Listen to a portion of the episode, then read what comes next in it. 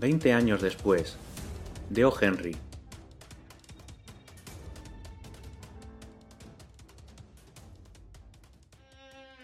El agente de servicio hacía su ronda calle arriba, solemnemente.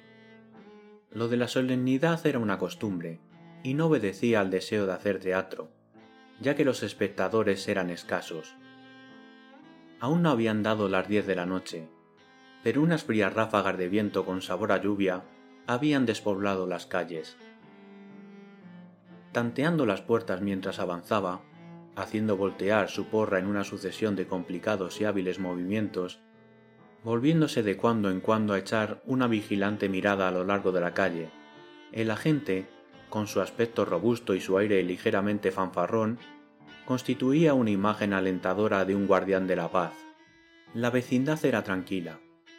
De cuando en cuando podían verse las luces de una tienda de cigarrillos o de un snack bar abierto toda la noche, pero la mayoría de las puertas pertenecían a comercios que cerraban pronto.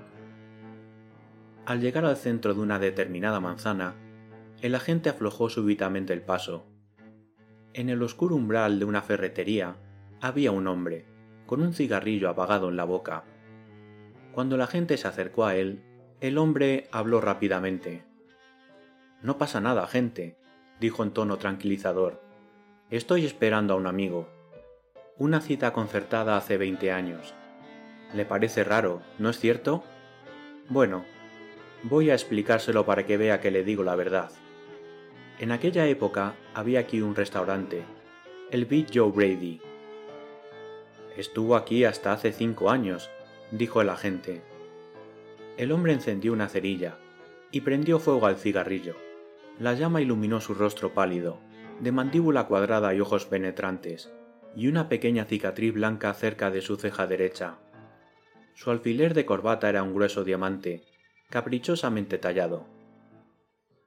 Una noche, hace exactamente veinte años, dijo el hombre, cené en el Big Joe Brady, con Jimmy Wells, mi mejor compañero.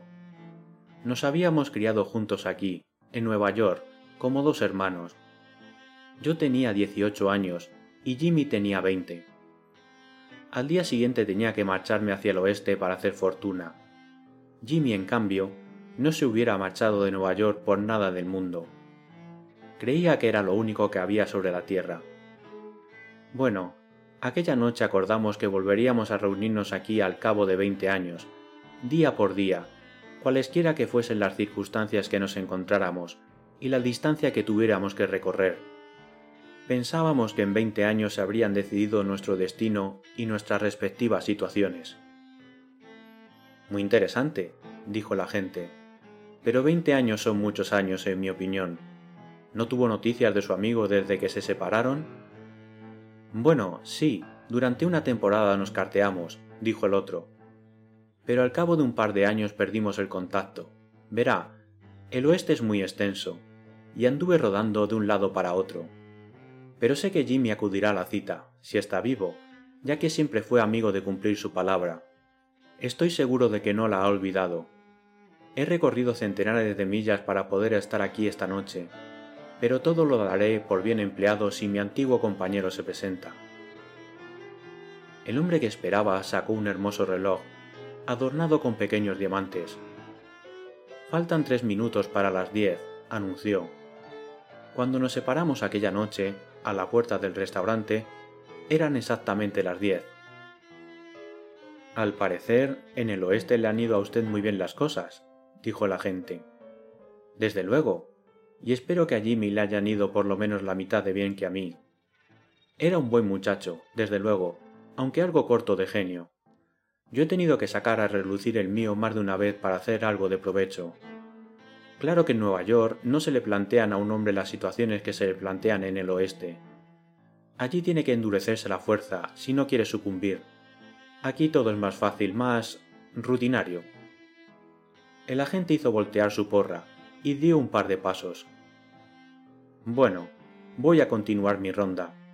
Espero que su amigo llegue a tiempo. Supongo que no va a esperarle toda la noche. Claro que no, dijo el otro. Le daré media hora de tiempo. Si Jimmy está vivo, antes de las diez y media habrá llegado. Hasta la vista, gente. Buenas noches, señor, dijo la gente, echando a andar calle arriba tanteando las puertas. Había empezado a caer una fría llovizna, y el viento soplaba ahora con más fuerza. Los escasos transeúntes que circulaban por el barrio andaban apresuradamente, pegados a las paredes de las casas, con los cuellos de los abrigos levantados y las manos hundidas en los bolsillos. Y en la puerta de la ferretería, el hombre que había recorrido centenares de millas para acudir a una cita casi absurda con el amigo de su juventud, fumaba cigarrillo tras cigarrillo esperando.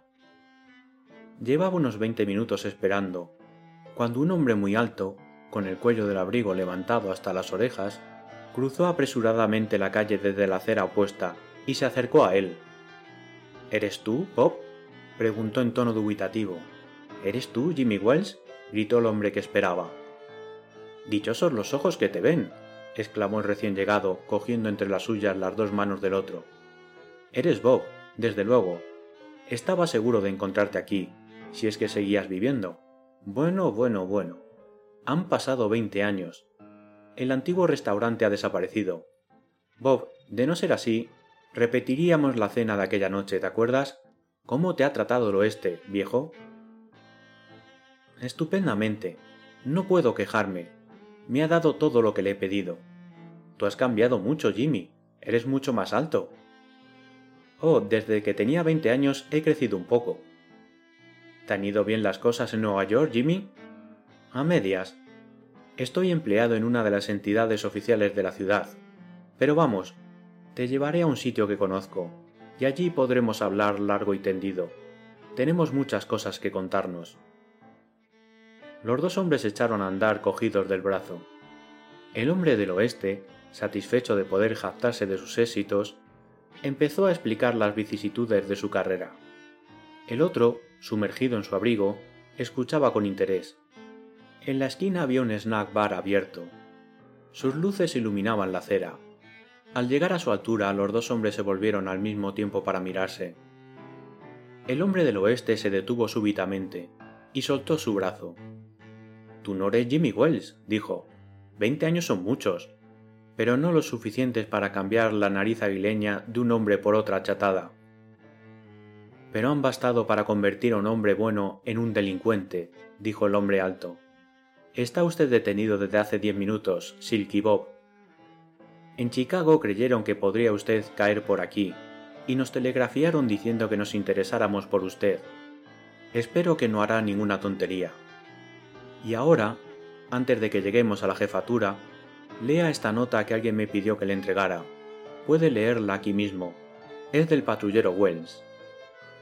El hombre del oeste desdobló el papel que acababan de entregarle.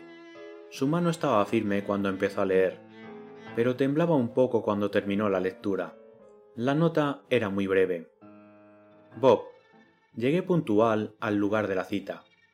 Cuando encendiste aquel fósforo para prenderle fuego al cigarrillo, reconocí el rostro del hombre por cuya captura se había interesado Chicago. No tuve valor para hacerlo yo mismo, de modo que fui en busca de un agente de paisano para que se encargara del trabajo. Jimmy.